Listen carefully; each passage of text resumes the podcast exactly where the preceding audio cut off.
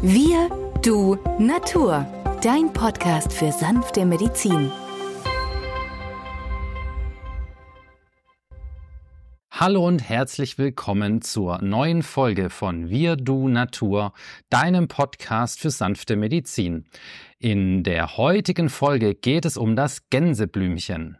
Mein Name ist Benjamin Hartlieb, ich bin Osteopath und Heilpraktiker und mit mir am Mikrofon ist wieder der Arzt, Biologe und Chemiker Peter Emrich. Hallo Peter. Hallo Benjamin. Ja, Peter, das Gänseblümchen war ja die Heilpflanze 2017, die Heilpflanze des Jahres. Und ganz ehrlich, das Gänseblümchen hatte ich selbst als Heilpflanze nicht wirklich auf dem Plan. Ich bin durch dich darauf aufmerksam geworden. Deswegen möchte ich auch gleich überleiten zu dir. Kannst du uns schildern, Peter, was an dem Gänseblümchen so wertvoll in der Naturheilkunde ist? Also das Gänseblümchen, lieber Benjamin, ist eine wunderbare Heilpflanze, denn sie regt auf der einen Seite unseren Stoffwechsel an, wegen den Inhaltsstoffen.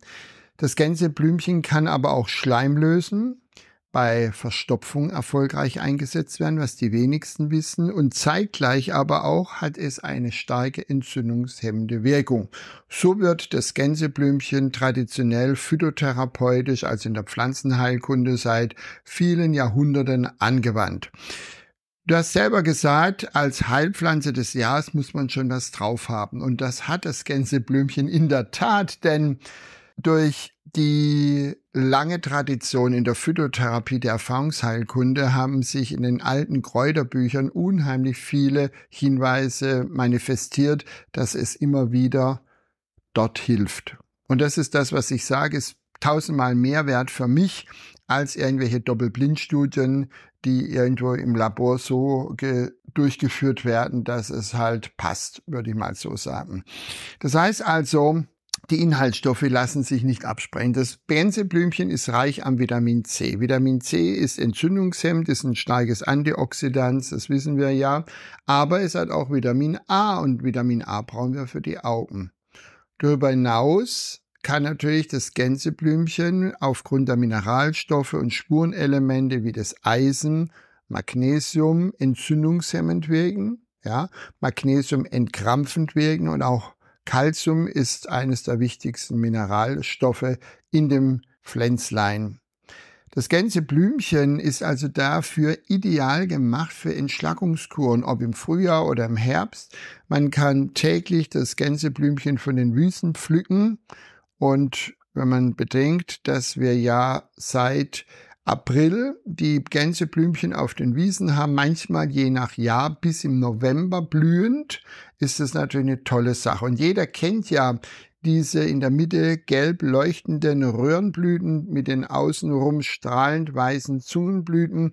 Ja, genau so ist es. Es gehört zu den Korblütlern, also den Asteraceen. Zu dieser Familie zählt also das Gänseblümchen. Und wenn wir dann so rausschauen und dieses gelb-weiß leuchtende wie solche Felder auf unserem Rasen, dann ist es für mich etwas Bezauberndes und Kinder pflücken ja gerne das Gänseblümchen. Und wenn sie das mal in den Mund nehmen, dann können wir den Eltern sagen, keine Frage, sowohl die Blätter, die Blüten, das Gänseblümchen können Kinder essen. Es ist also völlig harmlos und deswegen kann man auch die Gänseblümchen manchmal auf den Salat zur Dekoration legen. Diese Gänseblümchen kann man also essen, Peter. Das ist wunderbar. Die schmecken auch sehr aromatisch und fein, wie ich finde.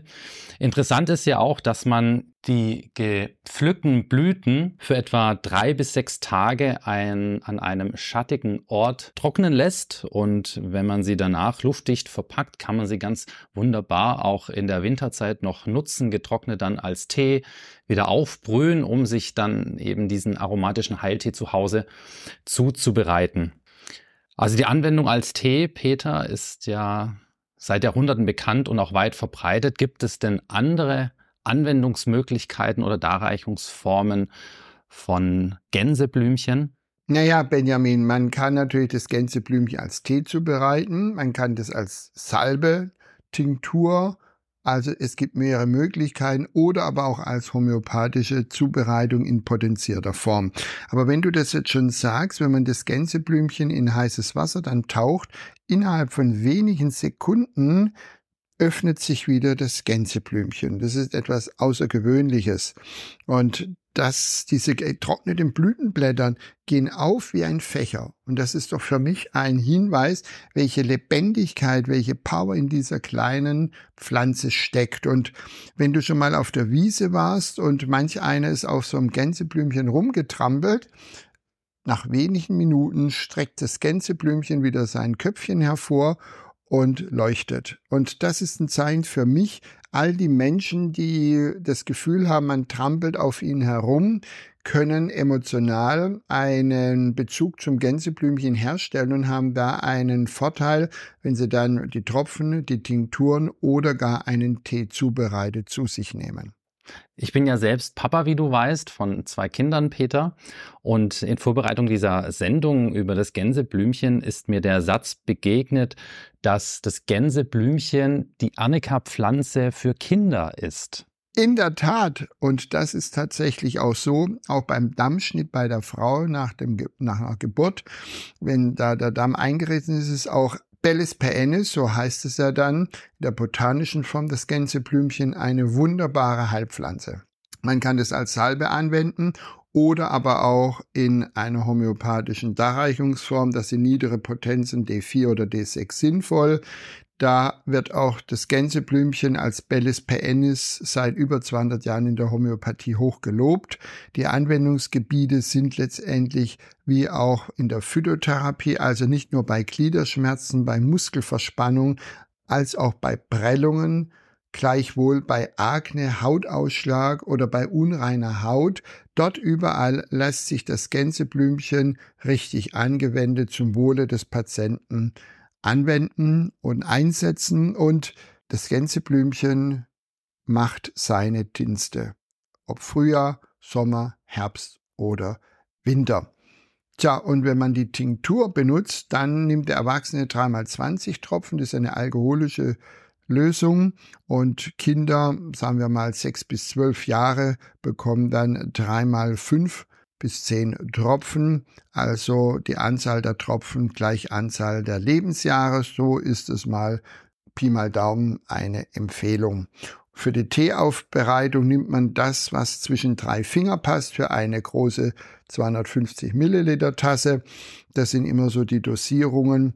Und ähm, dann hat man den stärkstmöglichsten Heileffekt.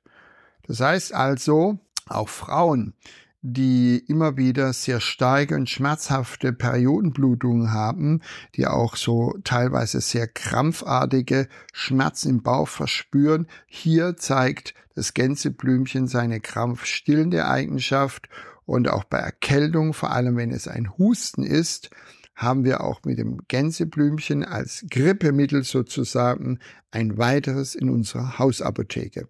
Also du siehst, Benjamin, das Gänseblümchen, mit dem sollte man sie sich auf jeden Fall beschäftigen. Und ich sage hier schon mal viel Erfolg mit dieser alten traditionellen Heilpflanze.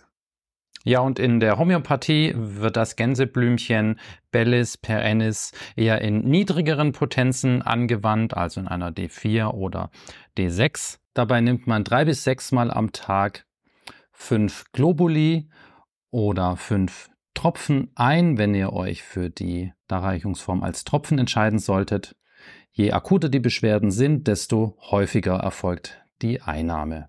Also zusammenfassend lässt sich sagen, Peter, das Gänseblümchen ist eine wunderbare Heilpflanze für den Verdauungstrakt. Sie ist krampfstillend, aktiviert eine gesunde Leberfunktion, ist blutreinigend, blutstillend und harntreibend. Entsprechend der Bezeichnung Arnika-Pflanze für Kinder wird sie eben auch angewendet, wie die Arnika-Pflanze bei Prellungen, bei Gliederschmerzen oder Muskelverspannungen. Ja, und äh, du hattest erwähnt, dass diese Pflanze auch bei unreiner Haut angewendet werden kann, in der Pubertät zum Beispiel bei Jungs und so weiter. Ähm, wenn hier die Anwendung in Tropfenform erfolgt, also in einer alkoholischen Lösung, dann müsste hier doch ein besonderer desinfizierender Effekt noch auf die Haut bestehen, wenn diese Tinktur dann eingerieben wird, oder? So ist es, Benjamin. Also man nimmt so ein, zwei Tropfen auf den Finger und tut an der Stelle, wo sich dieser ekelhafte Pickel zeigt, das rhythmisch einreiben, so zwei, drei Mal hintereinander. Und wer möchte, kann dann natürlich auch so ein Wattepad getränkt mit der Gänseblümchen-Tinktur für eine viertelhalbe Stunde auflegen. Und du wirst staunen, was sich innerhalb kürzester Zeit an Entzündung zurückbildet, die Schmerzen verschwinden und alles harmonisiert sich. Also die Gänseblümchen enttäuschen nie. Deswegen Leute, ran in den Garten, schützt die Gänseblümchen und nützt sie. Wenn euch diese Folge gefallen hat, dann freuen wir uns sehr über eine positive Bewertung oder ein Abonnement. Empfehlt diesen Podcast weiter und wenn ihr Fragen habt, Wünsche oder Anregungen, dann schreibt uns sehr gerne eine E-Mail an wirdunatur@online.de. Wir danken euch fürs Zuhören und bis zum nächsten Mal. Tschüss. Tschüss.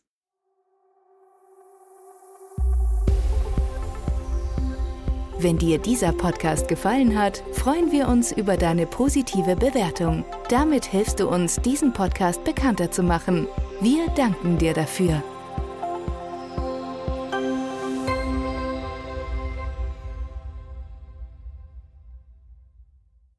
Der folgende Hinweis ist uns wichtig. Alle hier vorgestellten Informationen können nur einen allgemeinen Charakter haben. Sie ersetzen nicht die fachkundige Untersuchung und Behandlung durch deinen Arzt. Bitte wende dich bei anhaltenden Beschwerden an den Arzt deines Vertrauens. Nur auf diesem Wege kann die geeignete Therapie für dich gefunden werden.